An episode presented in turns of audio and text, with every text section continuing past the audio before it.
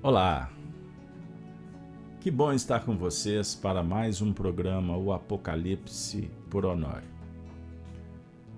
Trabalho que estamos compartilhando já há alguns anos. No primeiro formato, 2015, fizemos 264 eventos. 2022, uma nova edição. Agora, o Apocalipse por Honório. Antes era só o estudo do Apocalipse. Agora, trazendo o pensamento do nosso amigo, facilitador, dirigente, professor, filósofo, terapeuta do bem, compromissado com a doutrina e com o Evangelho Honório Onofre de Abreu, e toda a equipe do Grupo Emmanuel, que formamos um grupo muito especial aprendizes do Cristo. No ano 2000, o Honório propôs, nós fomos juntos. E trabalhamos o estudo do Apocalipse à luz do Espiritismo. Foi um momento auspicioso para todos. Alguns corações já partiram para o mundo espiritual e hoje, por certo, se encontram com o nosso amigo Honório dando continuidade às tarefas. Boa parte. Está por aí, servidores que foram abençoados e hoje agradecem e de alguma forma expressam em suas atitudes o aprendizado daquela época. E alguns outros, como nós, nos responsabilizamos em divulgar essa metodologia. E agora estamos aqui, na rede mundial da internet. Nunca imaginávamos que poderia chegar nesse ponto. Pena que naquela época a tecnologia não favoreceu para que pudéssemos filmar os estudos. Foram produzidos áudio, eram fitas cassete, gravadores que ficavam sobre a mesa. E nós pudemos também registrar, depois compilamos outros também o fizeram. E a equipe da FEAC hoje disponibiliza esse material de uma forma resumida para nos dar alguns elementos sugerindo que corações se comprometam em divulgar, formar grupos de estudos, enfim. Lembrando que estudo minucioso do Evangelho aprendemos aqui em Minas Gerais, especificamente na União Espírita Mineira, no Grupo Emmanuel, e depois outras casas que adotaram esse método. É um estudo que tem como base o Espiritismo.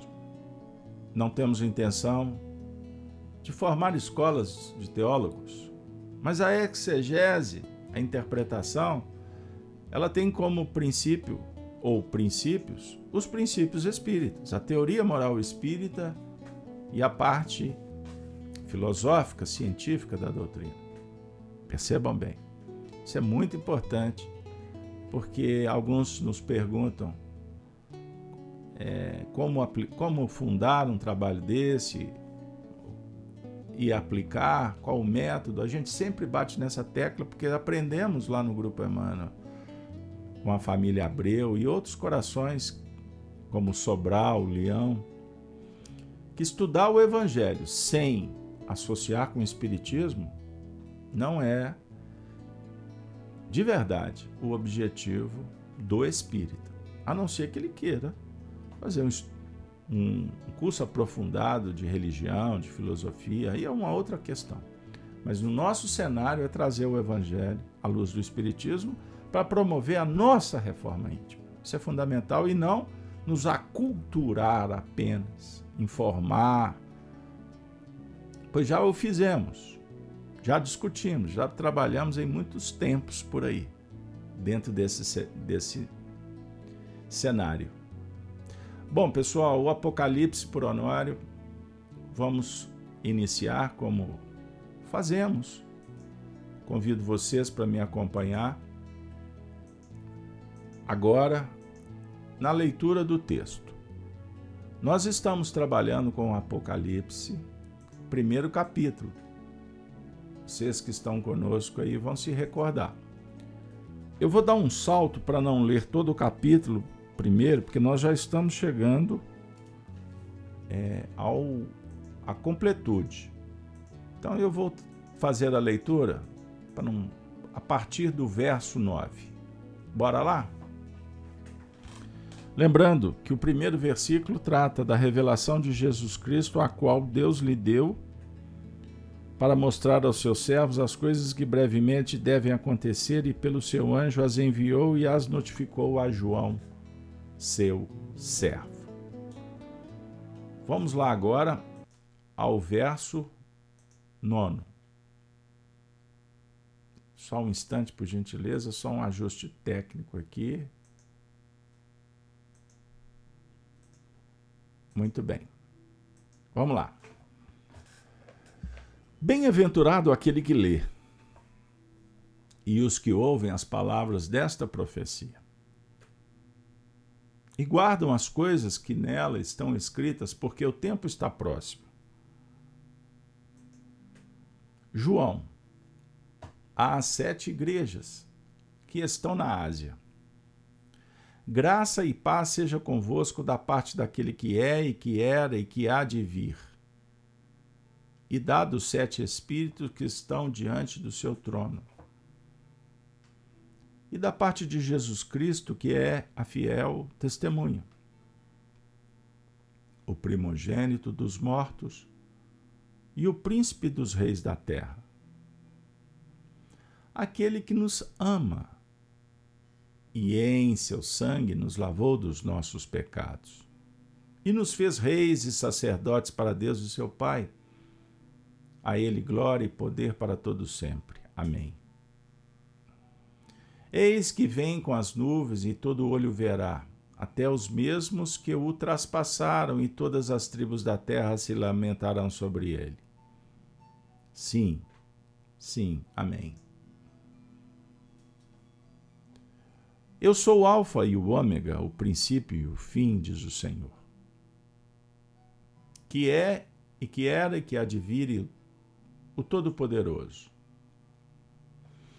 Eu, João, que também sou vosso irmão e companheiro na aflição e no reino e paciência de Jesus Cristo, estava na ilha chamada Pátimos, por causa da palavra de Deus e pelo testemunho de Jesus Cristo. E agora inicia o relato da visão mediúnica, do transe transcendente e fui arrebatado em espírito no dia do Senhor. E ouvi detrás de mim uma grande voz como de trombeta, que dizia: O que vês, escreve-o num livro e envia-os às sete igrejas que estão na Ásia.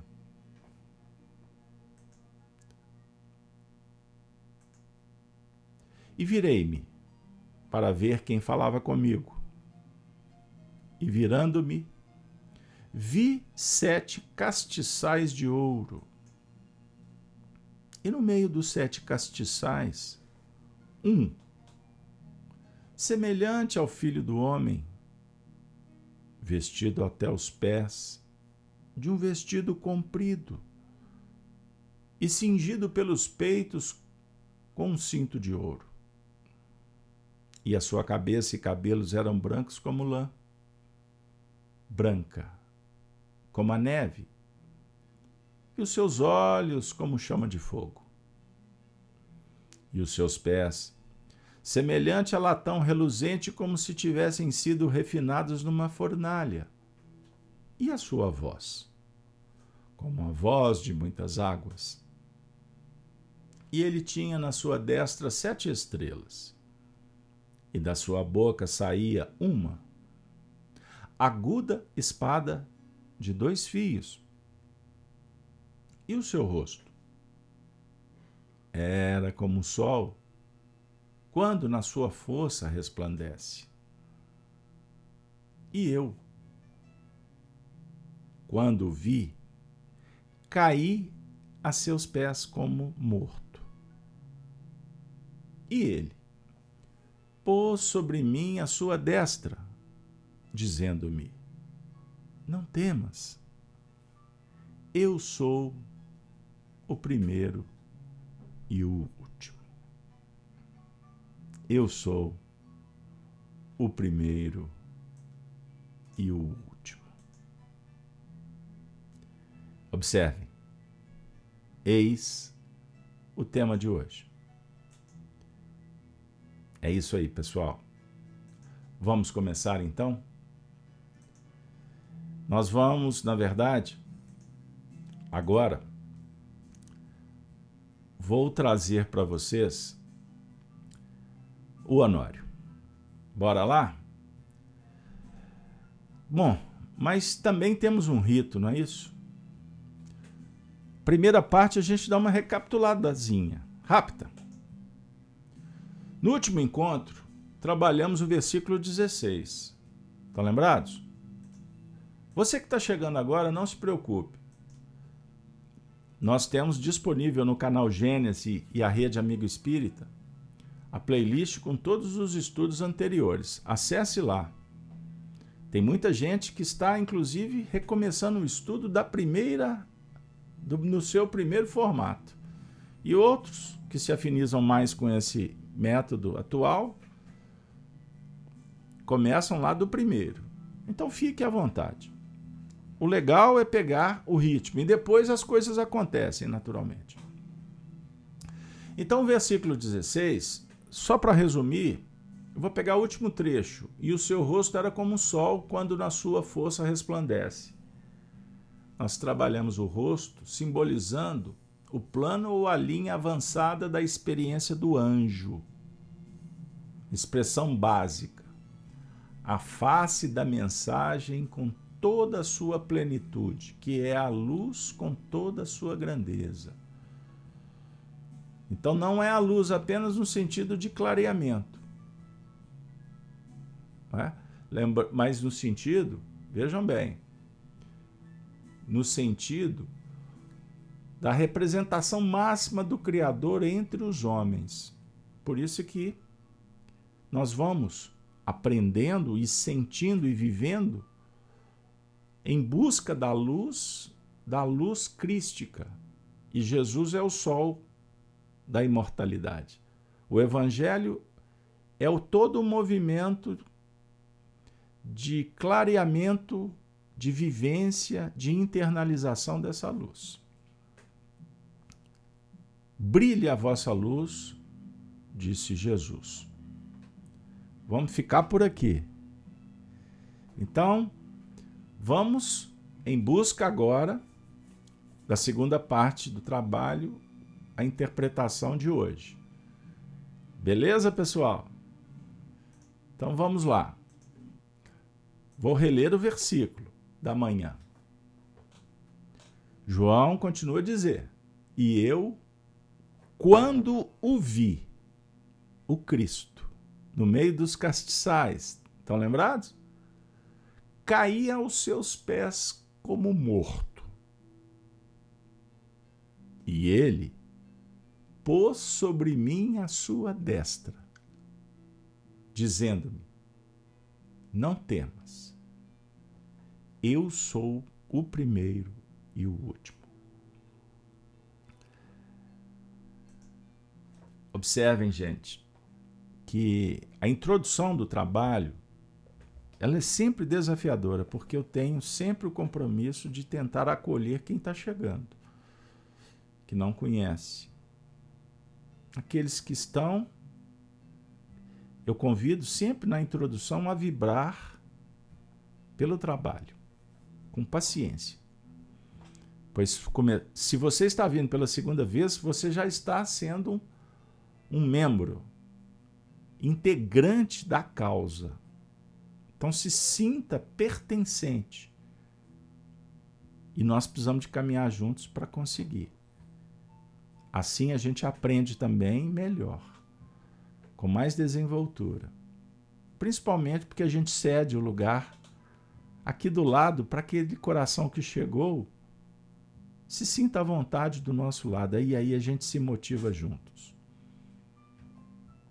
Então, João agora comentado por Honório, disse: Eu e eu, quando o vi, caí a seus pés.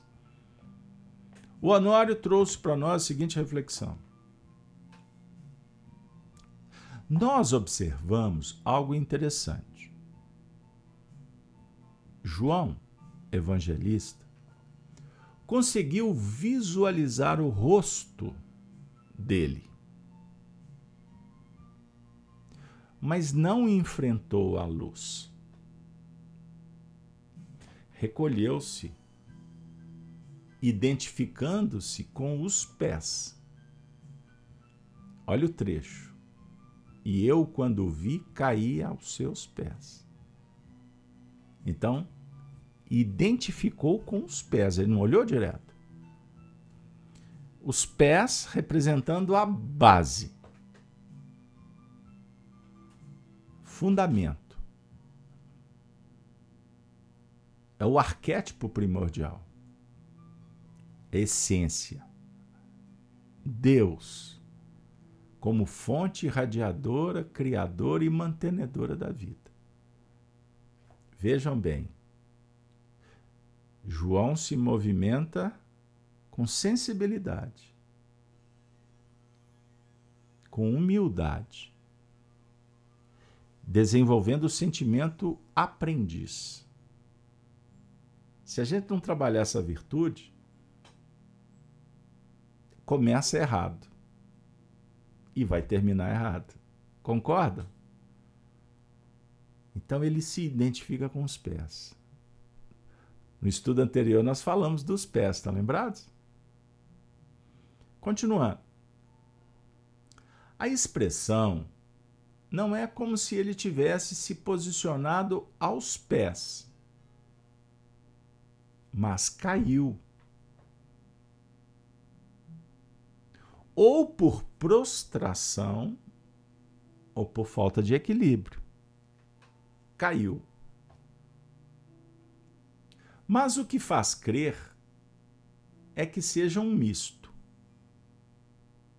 Ou seja, ele sentiu a incapacidade de defrontar aquela luz e se lança aos pés de Jesus. O Honório lembrou muito bem que o mesmo aconteceu também na transfiguração, na passagem da transfiguração. Estão lembrados? Porque é um processo que vamos recuando para as bases. Em Mateus 17, primeiro versículo,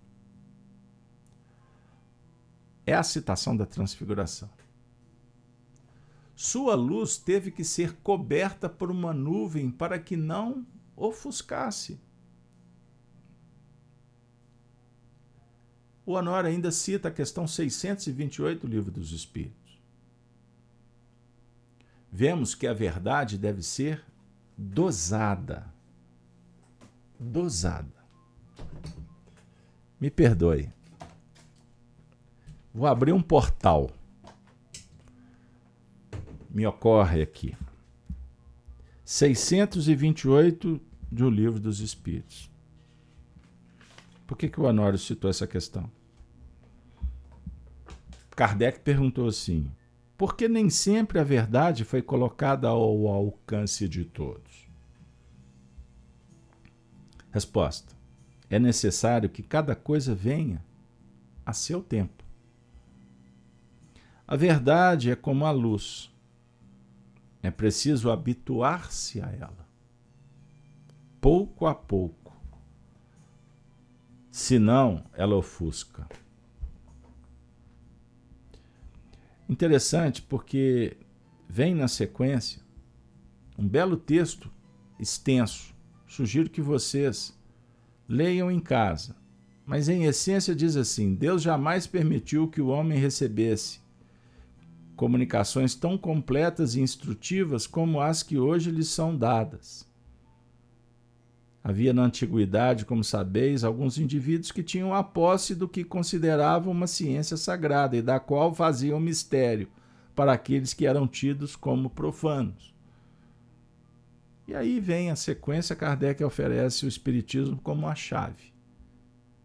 Chave para abrir porta, possibilidades, portais. Então, nós temos aqui uma bela dica: usar o Espiritismo para estudar os textos antigos. Isso é sensacional. Nós encontramos na história do Espiritismo alguns movimentos contrários. Não basta o Espiritismo. Como assim? Nós fizemos um programa, foi interrompido, espero voltar, no canal Gênesis e Rede Amigo Espírita, intitulado Mais Kardec, aonde trouxemos um diálogo de Kardec com os grandes filósofos da humanidade. E se constata, para quem faz um estudo mais cuidadoso, que todas as questões do Livro dos Espíritos dialogam com várias escolas, sem que Kardec citasse. Para não criar impedimentos, polêmicas. Mas vocês vão encontrar o pensamento dos iluminados, os filósofos, os sacerdotes que tiveram mais alcance, preparando o advento do Espiritismo. Ou seja, a verdade foi sendo oferecida a seu tempo, como uma luz que vai sendo oferecida pouco a pouco, porque senão ela ofusca. Entendam bem. Continuando. Jesus detém a estrutura fundamental da verdade irradiante a comunicação integral por pensamentos, palavras, atitudes e ações. A personificação da verdade e sua decodificação ao nível do nosso entendimento. Isso é maravilhoso. A definir o progresso como lei divina que o progresso está na nossa própria essência espiritual. Por isso, multifacetário. Precisamos nos motivar e a motivação é fruto dos sentimentos, das emoções a partir das descobertas e das possibilidades de viver. E quando a vida se robustece. Isso é sensacional. Então a luz, a verdade interior, vai desabrochando a partir do caminhar de cada um.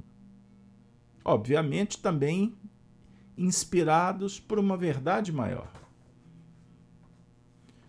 que é revelada pela descoberta dos seres em todos os níveis. E convivendo, também somos induzidos. Querem um exemplo? Uma flor no seu jardim, quando naquele momento especial fica imponente cheia de vidas. Ela está na plenitude, no despertar de uma consciência naquele campo, naquela fase embrionária de evolução. Mas a punjança adquirida, ela, quando observada com olhos de ver, encanta o observador. É uma dica é uma luz que chega para tocar a sensibilidade. E sensibilizados, vamos agir como as flores. Olha, observem bem. O pássaro, o animal. Imaginem se tivermos olhos de ver para observar a alegria do próximo quando conquista valores, sobre o ponto de vista espiritual. A gente treina com as conquistas materiais das pessoas, adquirindo posses e etc. Condições de trabalho, mas o grande lance é o movimento íntimo, espiritual. É a verdade. Então, existe uma comunicação integral. A verdade, a verdade com V maiúsculo, está em Deus e se revela pelos homens com V minúsculo. A revelação se dá então por palavras, atitudes e ações. Essa é a personificação da verdade. E quando sensibilizado, João viu e caiu Caiu, como o Honório está propondo, no sentido de se curvar. Para trabalhar com humildade, elevando-se, progredindo, até poder olhar face a face, olho no olho. Perceberam que é um processo? Então, o querer o saber, o ousar e o calar, agora me inspiro numa síntese egípcia da religião antiga, a sabedoria dos sacerdotes de Tebas. O, o chamado mistério da esfinge, que guarda a sabedoria. Saber querer, ousar e calar. Aqui nós temos uma síntese das virtudes eternas. Vamos continuar. E eu, quando o vi, caí a seus pés como morto. Qual a ideia que traz para você como morto. Define o nosso autodiagnóstico. Decretamos a morte, mas ao nosso lado se posta a misericórdia divina. Gente, isso é sensacional. Isso é maravilhoso. Isso é filosofia pura decretar a morte ao lado da misericórdia. Somos nós que decretamos a morte. Não é a vida. Mas a misericórdia é ressurreição. É um convite para perpetuação. Para e ela só vai funcionar quando ressignificarmos. Ela se torna grande quando a gente entende o recado. Por exemplo, o indivíduo desencarna. Vamos no literal. Morte do corpo. Ele vai se deparar com a continuidade pós-túmulo. Costuma o espírito abrir os olhos lá no, no funeral, no seu próprio velório. Imagine. Em alguns casos, ele não consegue ver o próprio corpo estirado no caixão. Ele foge. Um movimento interior inexplicável. Alguns, quando se deparam com a cena, entram em desespero. Outros ficam sem entender porque eles estão vivos. Ou seja, eles estão conscientes. Imagine a cena vendo os entes, pessoas, se posicionando das maneiras mais diferenciadas ali diante do corpo, do fato. Quantas vezes visitamos velórios e o desencarnado chega para a gente e fala assim: Eu não morri, não. Avisa para eles. Agora vocês imaginem o indivíduo despreparado, apegado às coisas materiais. E eu não estou dizendo aqui que isso acontece com todos, porque cada caso é um caso. Por misericórdia, alguns estão dormindo mesmo. Vão despertar lá na frente, com calma, a luz vai sendo dosada. Até que um dia chega aquela vovó que desencarnou. Vovó! Eu costumo brincar, né? Uai, vovó, o que, que está fazendo aqui? Percebam bem. E outros se aproveitam da situação para fazer o que não faziam antes. Vinganças, perseguições. Pode acontecer. Muitas coisas. Mas a misericórdia está ali, dando suporte. Entendam isso, porque é um convite para um autodiagnóstico. É um despertar da consciência. Vocês concordam que estudar o Apocalipse, como estamos fazendo agora, tem sido para nós bênçãos, puras Pura bênção. Pura bênção, pessoal. Porque nós estamos tirando o véu. Apocalipse não significa ter, término, morte. Significa re, ressignificação. É um despertar. Isso é muito sério e pode fazer toda a diferença na sua vida. Certinho? Então vamos lá. Não tem ninguém sendo enterrado aqui, já que caiu. Vamos enterrar. Não é o que acontece. Ele estende a destra para o auxílio na recomposição da vida. Ele quem? O Cristo sobre o médium, João o Cristo sobre aquele que está nesse processo, possivelmente nós agora,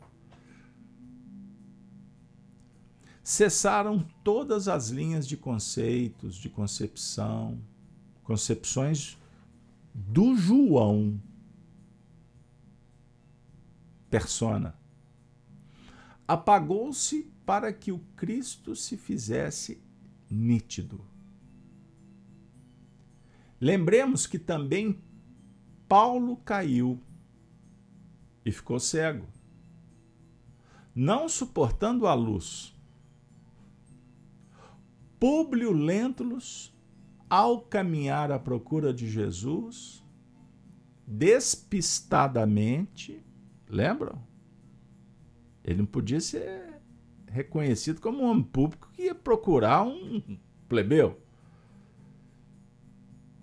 Então, Públio Lentulus, no livro Há Dois Mil Anos, procura despistadamente.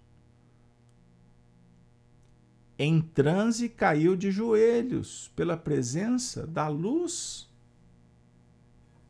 de Jesus. Mas todos foram sensibilizados. Todos foram sensibilizados. Vejam só, pessoal. Eles caíram. Não caíram? Você conhece essa história? Leia o livro há dois mil anos. Leia o livro Paulo Estevam. Aí o Honório recorda que Pilatos esteve diante dele e não caiu. Os outros que o julgaram e os crucificaram, estiveram diante dele e não caíram. É o que ocorre de algum modo conosco hoje. Notamos que toda a nossa soma de recursos, de valores, estão sendo trabalhados e redimensionados para que nós possamos nos posicionar em outro plano que nos ofereça condições de sobrevivência e visualização nítida da nova era que se abre. Maravilha, maravilha. Então, percebamos, todos nós estamos sendo chamados.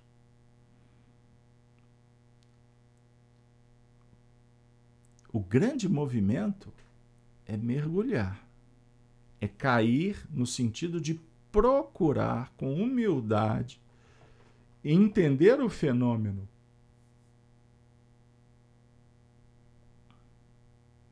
A Marilac, sempre muito dadivosa, amiga, generosa, está perguntando: a verdade, referindo à luz, ela pode paralisar?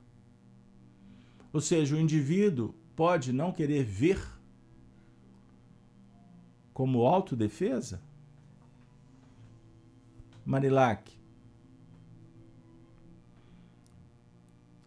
Imagine alguém que entra dentro de uma igreja para matar, para destruir o altar, para desrespeitar fiéis. Por que o indivíduo faz isso? Por que nós sabotamos um projeto familiar? Por que nós sofisticamos para não ouvir a consciência. Quando você usou a expressão, Marilac, autodefesa, vamos pensar aqui simbolicamente. Nós somos essência. O nosso espírito é uma essência. Em doutrina a gente fala, é um princípio espiritual. Essa essência tem a perfectibilidade. Ou seja, nós temos o potencial e estamos sujeitos ao aprimoramento. Sujeito no sentido de sermos estimulados e autoestimularmos. Olha aí. Essa essência é amor, é luz. Ou seja, em torno da essência existe uma, um tipo de energia que é o nosso sentimento, amor. E o amor, ele, eu gosto da expressão multifacetário, porque ele só se torna uma realidade quando a gente faz acontecer. Ninguém faz por você. Como você vai fazer acontecer? a partir de princípios, valores, que, que compreendidos se manifestam por um mecanismo que determina, chamado vontade.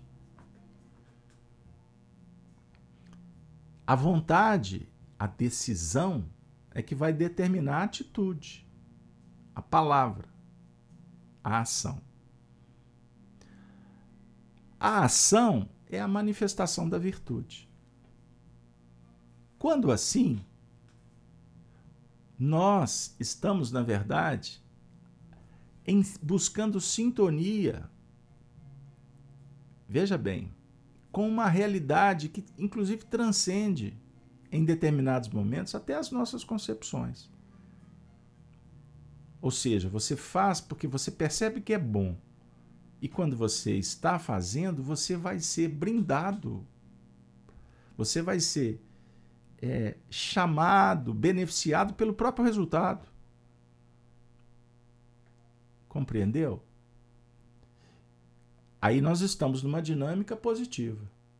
Quando não, em torno do amor, pense assim: existe um outro revestimento, que como uma capa que precisa de ser trabalhada, ela precisa de ser sublimada. Não significa que você vai julgar ela fora. Que capa é essa? É o nosso ego. O ego, ele pode ser explicado de várias maneiras. Vou usar uma. O ego é o nosso lado sombra. Que sombra é essa? O limite. Além do limite, a imperfeição, que é o resultado quando não sabemos fazer o que deveríamos. Aí a gente vai fomentando nessa carapaça orgulho, egoísmo, etc.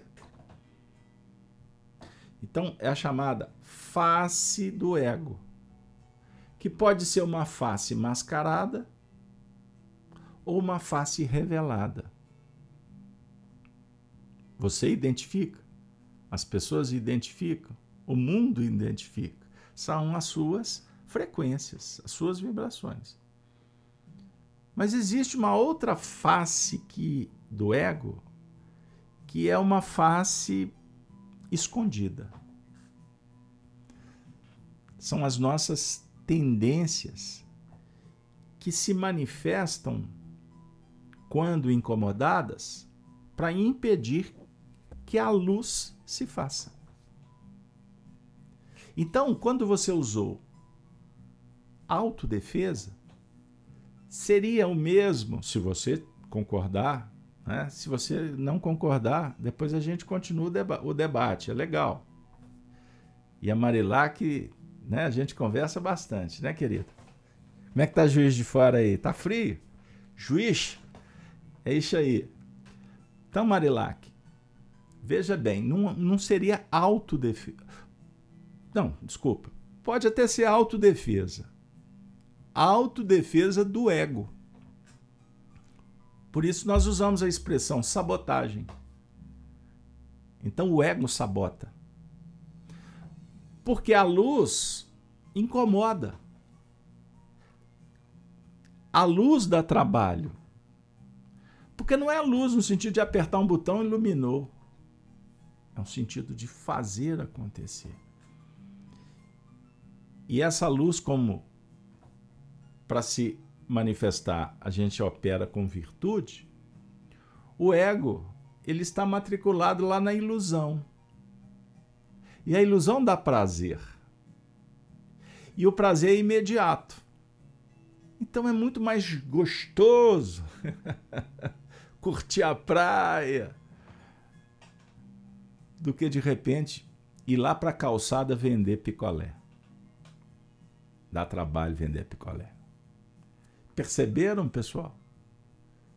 Então, esse assunto é por demais importante nesse nosso momento em que estamos tentando promover as nossas mudanças. Entendam isso. Por favor. E tenhamos paciência.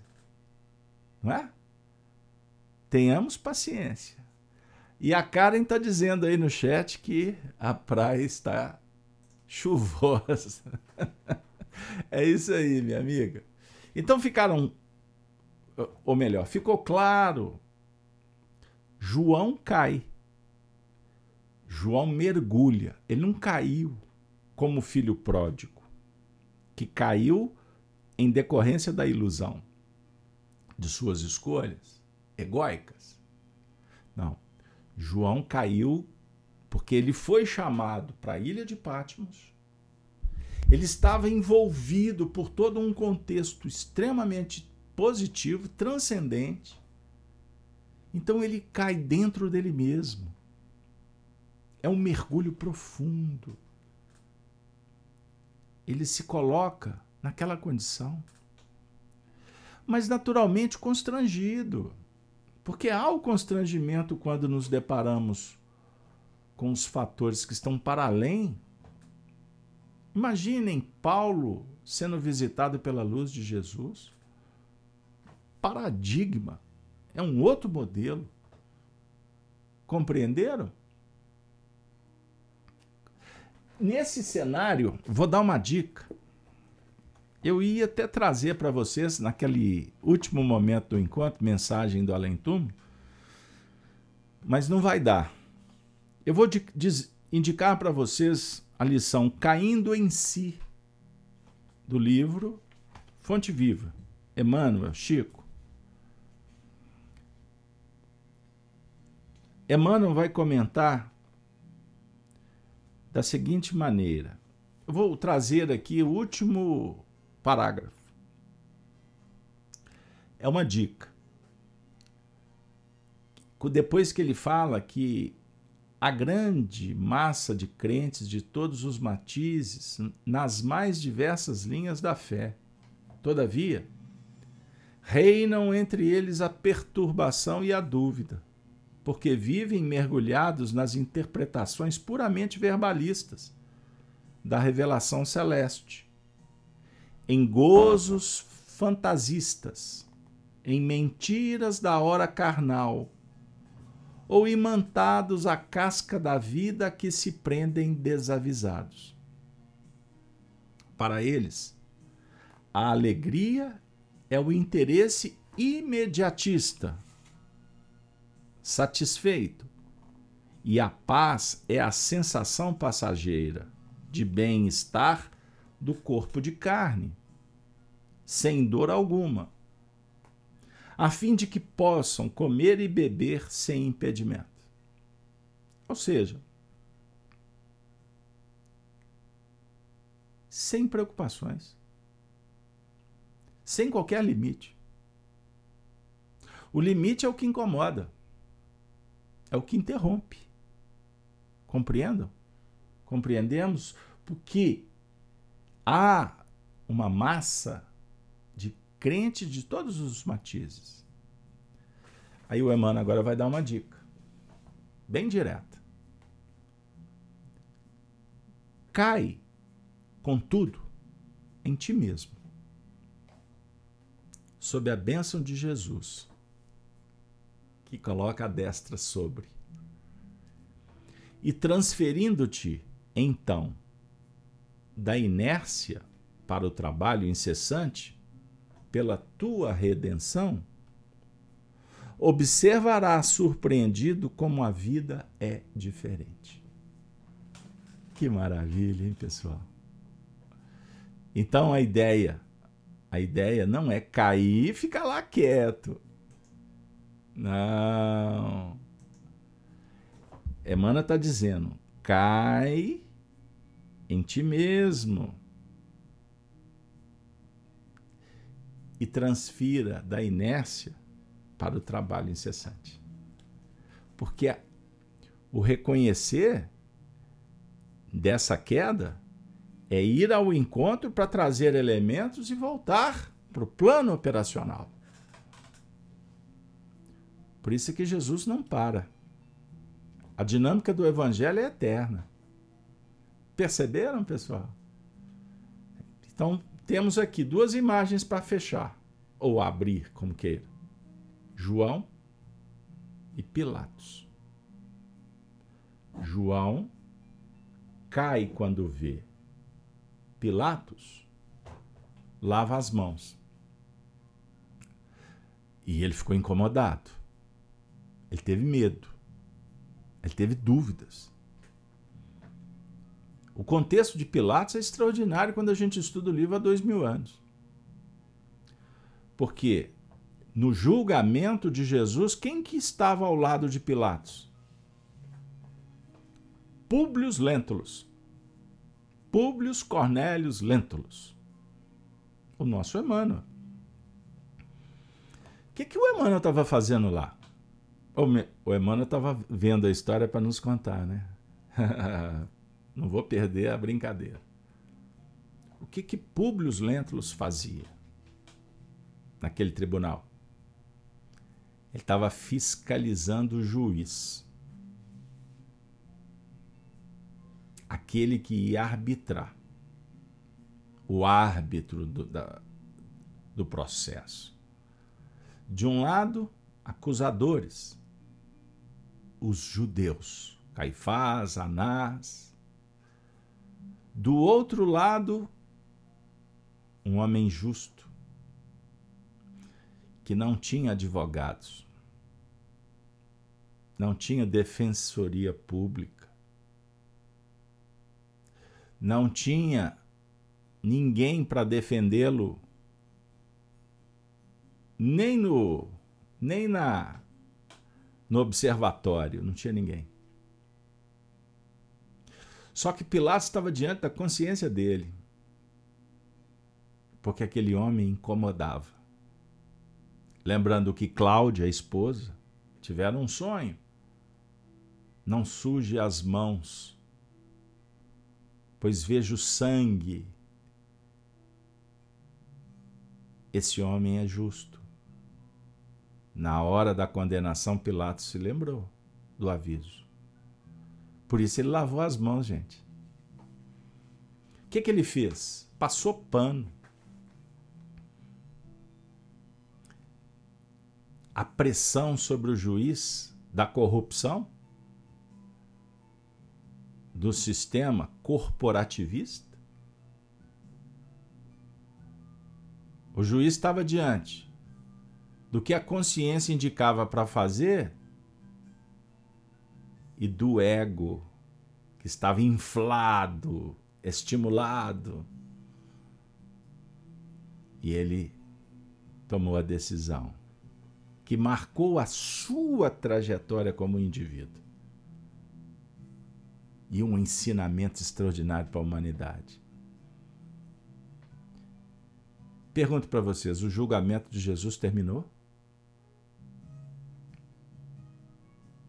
Tão cedo terminará. E não é à toa que nós somos chamados para a reencarnação como magistrados, como advogados, como testemunhas, pois podemos nos tornar algozes, adoramos ser vítimas. Se discute virtude como liberdade, mas também a vida propõe responsabilidade, respeito às leis. O cidadão pode ou não respeitar a Constituição, não pode? Independente se é uma pessoa comum ou um dito representante, podemos fazer como deveríamos, como devemos ou não.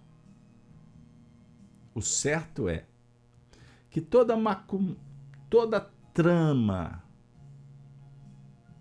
que toda conciliação sórdida em torno da imperfeição, o preço é alto para se pagar. Geralmente acontece para manter privilégios. Não é assim? Públio Lentos representava Tibério César, os, o imperador e Pôncio Pilatos tinha uma história complexa de corrupção. Ele fez movimentos bélicos em Jerusalém que foram que atacaram frontalmente as tradições judaicas. Então ele estava diante de um julgamento em que aquele homem justo trazia para dentro do processo o seu status quo.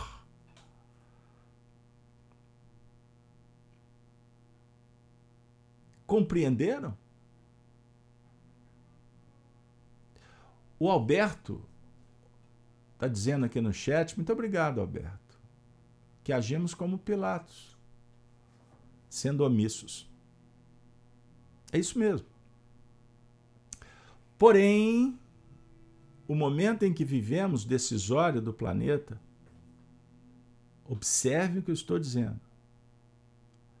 As pessoas estão despertando, até favorecidas pelas experiências de outras reencarnações. O cenário que hoje revela, face à tecnologia, tantas coisas que ficaram por séculos e milênios debaixo do tapete. Está tudo aí. Está tudo chegando. Seja na sociedade ou seja na nossa visão. Nós estamos vendo o que, que nós fizemos. Então não dá mais para postergar. Só que grande parte sai por aí querendo, tentando fazer diferente, até em nome de valores, de princípios, mas engaioladas, enganadas por um mundo que estão vendo que não é verdadeiro. Então, o indivíduo que milita, as militâncias, polarizados, se você fizer uma anamnese, se você dialogar com o indivíduo lá na intimidade, você vai chegar na, na intenção que é boa. Mas estão cometendo os mesmos erros de outrora. E apoiado Alberto na ideia de não ser omisso.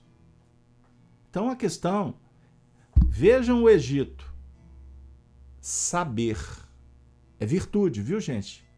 Intelectual não é só saber intelectual, porque você pode se tornar um pseudo sábio.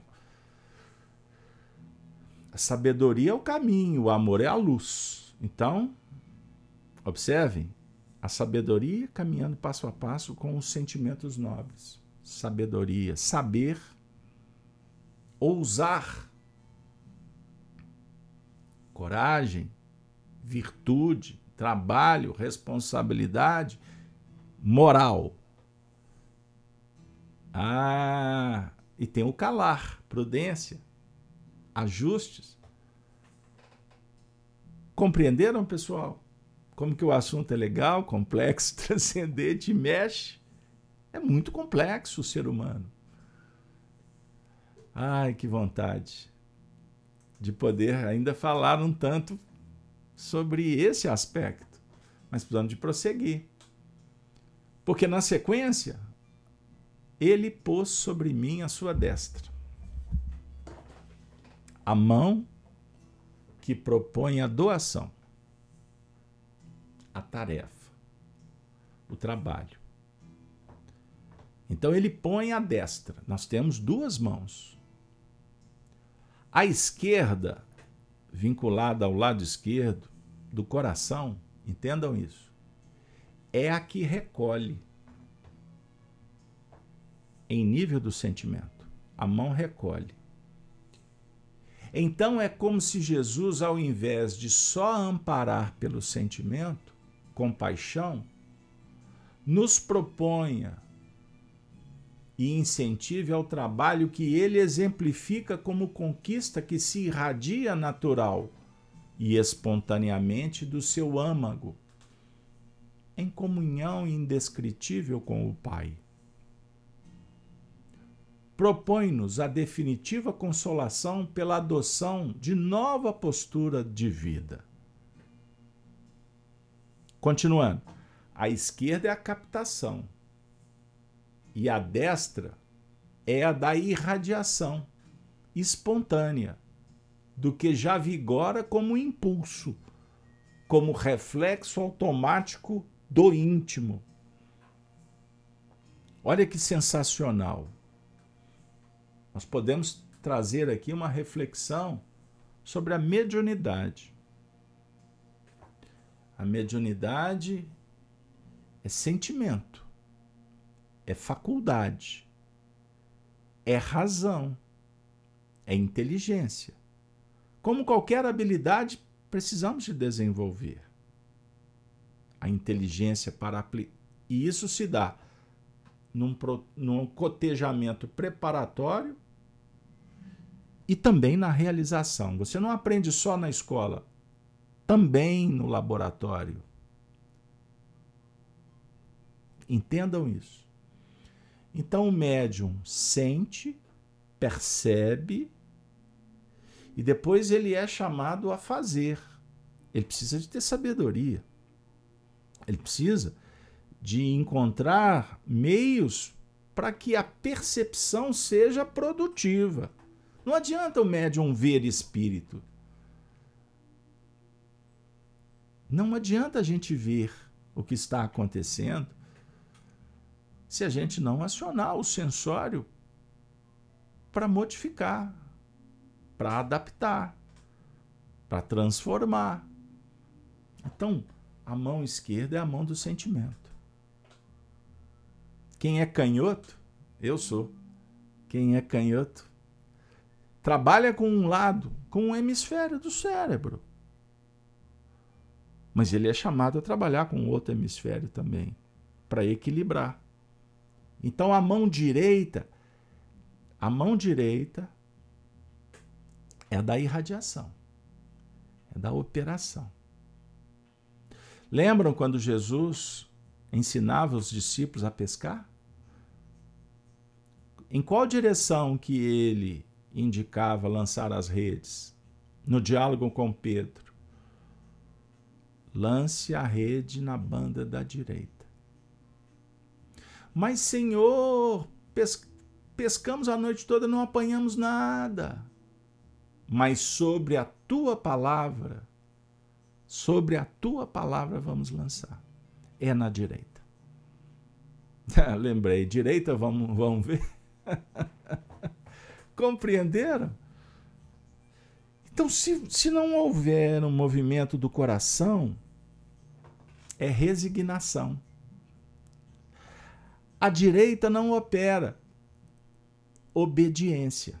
Estão lembrados do Evangelho segundo o Espiritismo na dualidade? Obediência e resignação são duas virtudes irmãs. Aliás, virtude sempre é irmã. Imperfeição é, é adversário. Imperfeição revoluciona, bagunça, vira conflito armado. Aí se utiliza instrumentos para ceifar ou para destruir. Pegaram aí a imagem? Bom entendedor, pingo é letra. Percebam bem, com Jesus, com Jesus você harmoniza. O que, que é a obediência? Consentimento da razão. E o que, que é a resignação? Consentimento do coração. Maravilhoso. Precisamos de equilibrar. Então você passa a noite com o mestre, aprende com ele, na embarcação, e depois você, quando nasce o dia, você lança sobre a orientação do mestre a rede na banda da direita. Que sensacional, hein, pessoal? Bom, continuando. E eu, quando o vi, caí aos seus pés como morto. E ele pôs sobre mim a sua destra, dizendo-me: Não temas, não temas, não temas. O Honório disse assim: nos tempos primitivos, o medo gerou a fé. O que, é que significa? A fé, quando o homem despertou a sua consciência, passou a pensar, a de, trabalhando livre-arbítrio, a fé, ela era gerada pelo medo. E a fé raciocinada que o Espiritismo propõe desativa o medo mórbido. Medo mórbido. O medo não pode obliterar o desejo de ousar. Muito importante na arrancada evolutiva. Saulo ousou e fez-se Paulo o medo não pode obliterar a mediunidade. Estudando o Espiritismo, o nosso medo vai sendo desativado gradualmente. Ontem eu passei com a minha filha diante de um prédio onde eu morei quando casei a primeira vez. O prédio tinha sido recém é, autorizado a ser habitado e eu fui o primeiro morador. O prédio ficava num lugar relativamente afastado, ermo. Aí eu estava recordando que na época a gente tinha muita insegurança, né? face às dificuldades da violência, né? os problemas sociais, enfim. Então, quando a gente chegava à noite, Aí eu me recordei que o que me deu sustentação naquele tempo foi o conhecimento espírita. Foi o conhecimento espírita.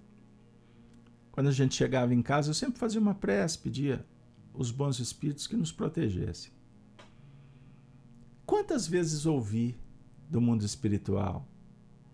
Tenha fé, meu filho. Tenha fé em Deus. Tudo que nos acontece é para o bem, nada é para o mal. E assim fui. Vivi lá alguns anos. Possivelmente, se fosse em outro tempo, poderia até não ter coragem. O que eu quero dizer? Que tem acontecimentos no dia a dia, nos nossos desafios da vida cotidiana, que nós temos um ensaio, um chamado, para fazer com que a fé se transforme num manancial irrigador, motivador. Você não vai testar a sua fé olhando para uma telinha de computador, sentado no sofá, no conforto do seu lar. A fé raciocinada é aquela que pode encarar a razão face a face, no momento que serás chamado para dar o seu testemunho. Lógico que você não vai se exibir, você não vai ou não deve se expor a riscos, porque é temerário, pode ser até suicídio. A irreverência levou muitos para o túmulo. Nós estamos falando, trazendo o Honório na reflexão sobre existe medo que é mórbido, é doentio. Porque ele é uma sequência de sentimentos e emoções que nós vamos trabalhando ao longo do tempo. Não é verdade? Agora, a fé raciocinada, ela vai nos dando conhecimento, elementos para superar os limites. E nos, e nos colocar na vanguarda das grandes mudanças. O mundo só será melhor quando você ousar. Então lembram que nós falamos e a tônica do trabalho de hoje, hoje e agora identifico até os amigos espirituais que estão aqui conosco, que fizeram parte de toda uma história vivida lá no Egito antigo. Então vem a tônica. Saber querer, ousar e calar. Calar, calar para ouvir. Calar para adequar. Mas antes, meu amigo, minha amiga, nós precisamos saber. Nós precisamos de conhecer, nós precisamos estudar, porque quem conhece sabe. Sobre verdades espirituais não tem que temer homens. Os homens não podem matar.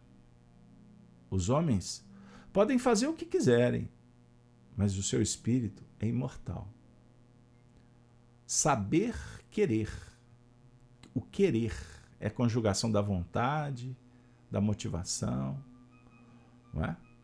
Mas na sequência vem a ousadia. Toda vitória é conjugação desses movimentos. Vou usar uma expressão militar dos grandes estrategistas, os, os mais conhecidos. No campo de batalha, souberam em determinados momentos usar, ousar retroceder, porque é muito mais difícil do que avançar. Então tem o movimento do ir e do vir. Percebam bem. Precisamos de estar ajustados ao nível da intuição. Médiums, trabalhadores do Cristo, ouçam Kardec e busque motivação para conjugar os tratados dos céus na vida prática, abençoando, amando, servindo e passando adiante. Mas não negocie atitude. O certo é o certo. Aqui na América do Norte, no Cazaquistão, em Marte, em Plutão, a verdade é a verdade. A justiça é a justiça. Certa feita, esses dias que se passaram, um companheiro me falou assim: é, a minha proposta de vida é essa. Aí eu falei assim, mas historicamente, o que você abraça já levou muita gente para a morte. Ah, mas não tem problema, isso ficou no passado. Eu disse para ele: amanhã você vai ver que para se atingir o objetivo, os meios não podem justificar. O certo começa no início. Ele vai no meio. E a certeza é que vai dar tudo certo. Porque tem respaldo do alto. Aonde tem um pingo de treva, é melhor parar reveja. E não vá na vibe dos outros. Porque os outros querem que você faça o que eles querem. O que não significa que amam você. Eles gostam do que você faz, é diferente. Então não tenha medo de se posicionar diante da vida. Quando a gente vai ficando mais velho, a gente entende melhor porque quando jovens, a gente se interessa muito em ser aceito. Embora muitos anciões continuam tão adolescentes quanto antes. Com todo respeito. Mas estamos aqui para tirar o véu e olhar para frente. Eu sou o primeiro e o último. Vamos ouvir agora só o Honório. Escoimado das dificuldades e capaz de atuar bem em todas as áreas, ao contrário de nós, que não podemos atuar em certos terrenos, pois temos facetas hibernadas. Tem um urso aqui dentro, está hibernando. Jesus é a mão. Anotem aí, em Jó 26, 13. A mão que formou o mundo e detém as diretrizes dos ciclos e tem condições de definir os processos concernentes à Terra e aos espíritos em evolução. Em relação a nós, o primeiro que viveu plenamente as leis do Criador e espontaneamente as reflete como componentes vivos. A conquista sedimentada em seu íntimo é ainda o ideal a ser vivido por nós. Paulo diz: primogênito de muitos. Ou seja, o primeiro que viveu. Depois vem os apóstolos, que conseguiram viver muita coisa. E depois os outros. E um dia nós também faremos parte nesse grupo. Comporemos essa primogenitura. Na formação da terra, trabalhando com Moisés e os profetas. É o primeiro em outras linhas de crescimento e conquistas e o último, como aquele que desaparece no contexto. Pois ele é o último para a Terra, para o sistema solar. Mas não para aqueles que o precederam, que foram seus mestres define aquele que está nos acompanhando na transição atual para a regeneração. O último, como sendo aquele que tem potenciais plenamente passíveis ou possíveis de abrir toda a orientação esclarecedora do mundo, em todos os parâmetros. Ele sequenciou em outros mundos, que já não existem mais, todo o caminho que estamos percorrendo.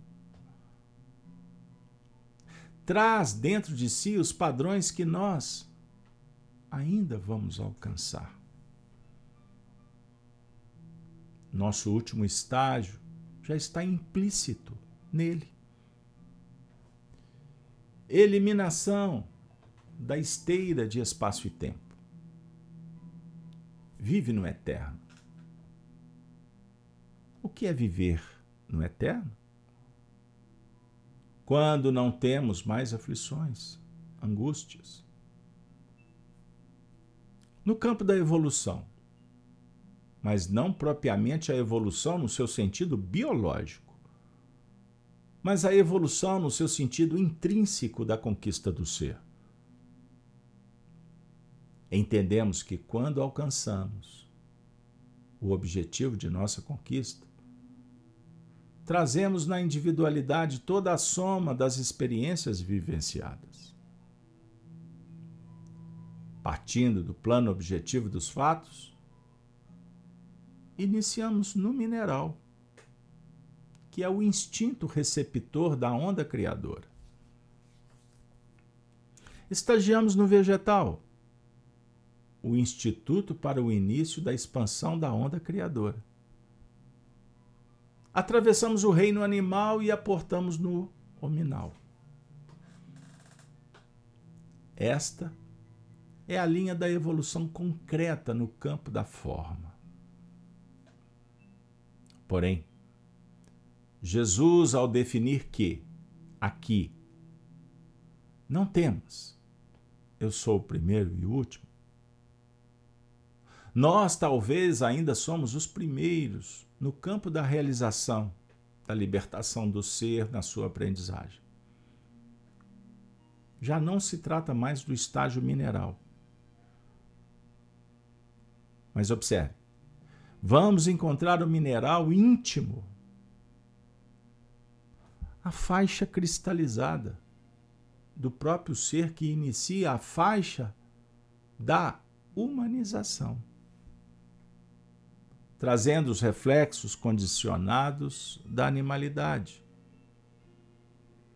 Então, o homem está com os valores cristalizados e praticamente estáticos. o que sugere uma reflexão do benfeitor Emmanuel, dizendo que para vencermos as cristalizações, a dica é tornar-se criança em Cristo. Vejam bem, dos piores óbices que o homem enfrenta é a cristalização. Quando nos tornamos crianças, significa sensibilizar para ver e se tornar. Conforme a alusão ainda, eu cito o capítulo 18 de Mateus, no seu versículo 2: Enquanto não vos converterdes e vos fizerdes crianças, não podereis entrar no reino de Deus. Então, tornar-se criança em Cristo é a grande dica para o nosso momento histórico. Minha amiga, meu amigo, vamos à última, à última parte que eu divido em duas. O, o tema de hoje. Eu sou o primeiro e o último. Conforme citado anteriormente, Emmanuel dá a dica. Para ser o primeiro, nós precisamos de cair, mergulhar, entrar dentro e renascer, nos tornarmos crianças compreendendo a nossa essência espiritual. Isso é fundamental. Cair em si é se perceber, se acolher amorosamente, como um filho de Deus, que tem todo o potencial, toda a luz. E a dica é brilhar a luz. A segunda parte, eu cito ainda, disse-lhes Jesus, está em João 8,58. Em verdade, em verdade vos digo, que antes que Abraão existisse, eu sou.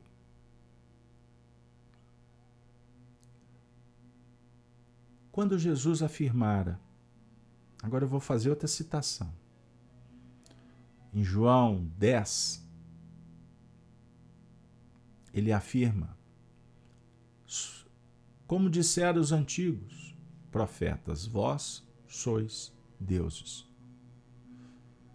Associando essas duas citações, antes que Abraão existisse, eu sou. Abraão, o patriarca, era referência para toda uma comunidade, toda uma nação.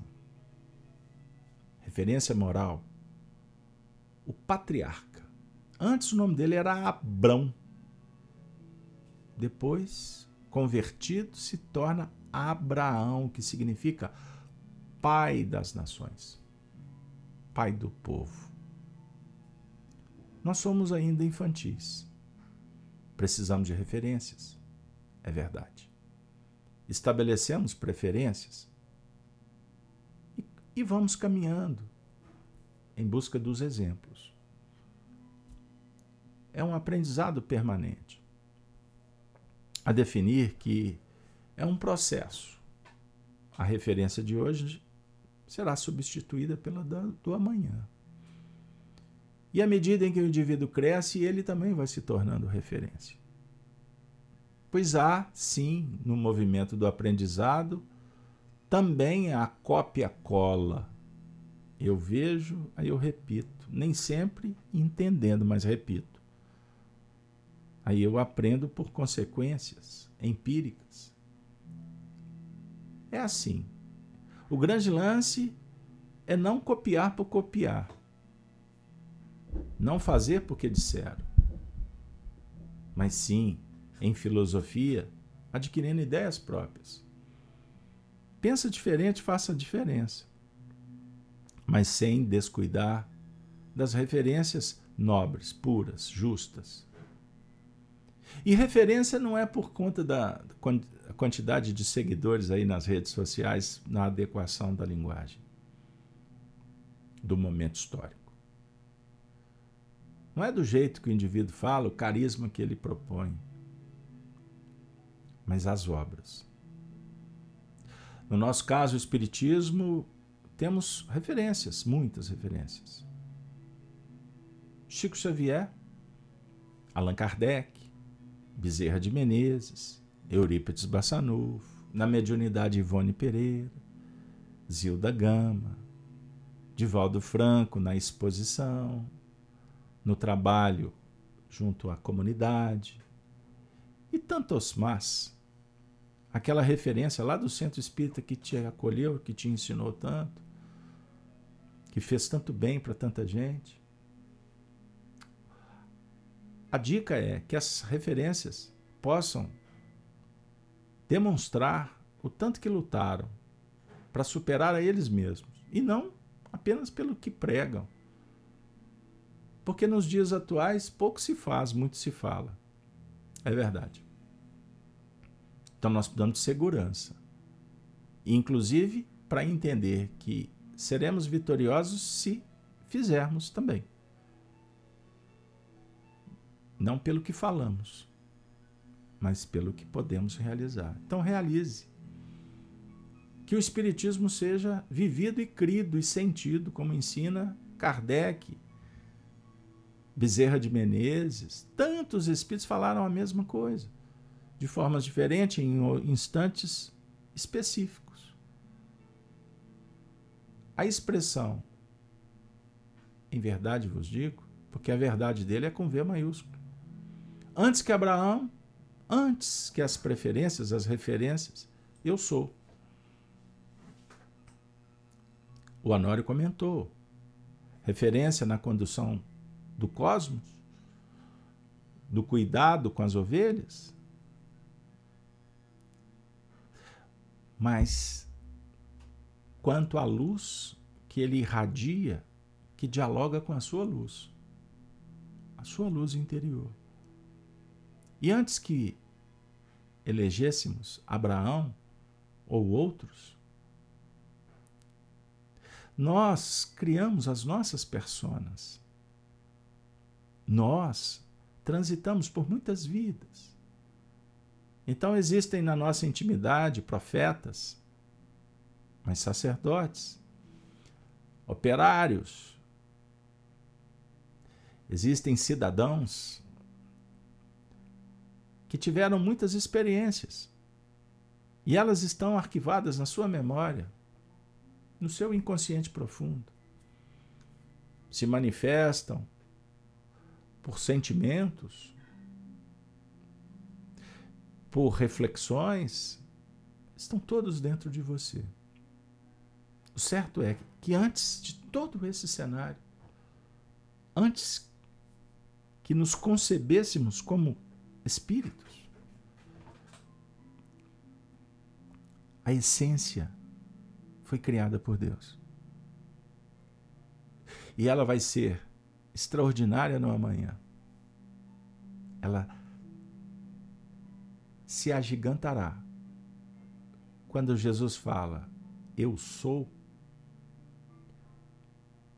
Nós vamos chegar nessa condição de entender que nós sempre fomos espíritos, somos espíritos, seremos espíritos é o eu sou, que perpassa o eu tenho, o eu posso, o eu quero, o eu devo.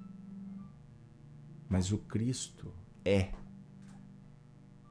amor, é plenitude em desenvolvimento. De nossa parte, atualmente, precisamos confiar confiar na vitória final. E para isso, lutar, lutar, lutar, lutar, de sol a sol. Minha amiga, meu amigo, nós poderíamos interpretar esse versículo múltiplas formas, mas gostaríamos de deixar como reflexão final que você é a essência crística. E Jesus trabalha para que a gente entenda, sinta e viva assim. Você não é o coletivo. Nos dias atuais, vejo como os homens são chamados a dizer assim: nós, nós, nós. Identificados como raça, como preferências, participando de comunidades. Mas a filosofia, a religião pura, natural, verdadeira, profunda, ensina que você é um espírito, é uma individualidade e precisa de se conceber, de se entender e de se sentir como tal. Você não evolui pelo outro o outro não evolui por ti. Nós transitamos com o outro, mas não perca a sua individualidade.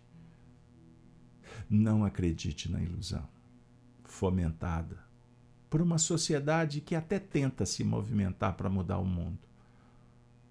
Mas enquanto não entendermos que a mudança começa em si mesmo, sob o ponto de vista espiritual, moral, ético.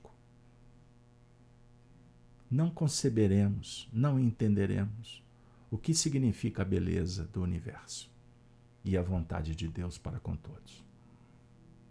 É uma dica carinhosa que os estudos do Apocalipse têm oferecido nesse momento tão importante da nossa travessia espiritual. Agradeço de alma e coração a presença de todos, augurando bons ventos, um dia de muita paz, pródigo de espiritualidade, de trabalho, de estudo. E como chegamos no final de semana, também de boa convivência com os nossos pares, com os nossos entes. E vamos rogar a Deus que nos conceda a honra, a oportunidade de voltar. Próximo encontro, 19. As chaves da morte e do inferno. Estamos caminhando bem. Em breve, vamos concluir o primeiro capítulo do Apocalipse por Honório. Devagarzinho, versículo por versículo, estamos dando passos, passos que têm confortado, consolado, orientado, acolhido e tratado de tantos que aqui se aportam em busca da luz crística. Agradecendo. Só temos que agradecer. Obrigado, Senhor, pelo dom da vida, pelo bem que aqui foi endereçado, compartilhado para tantos que, como nós outros, necessitamos de amor, paz, luz, luz no caminho, luz na alma. Ave Cristo. Desejamos um ótimo final de semana para todos. Valeu, pessoal.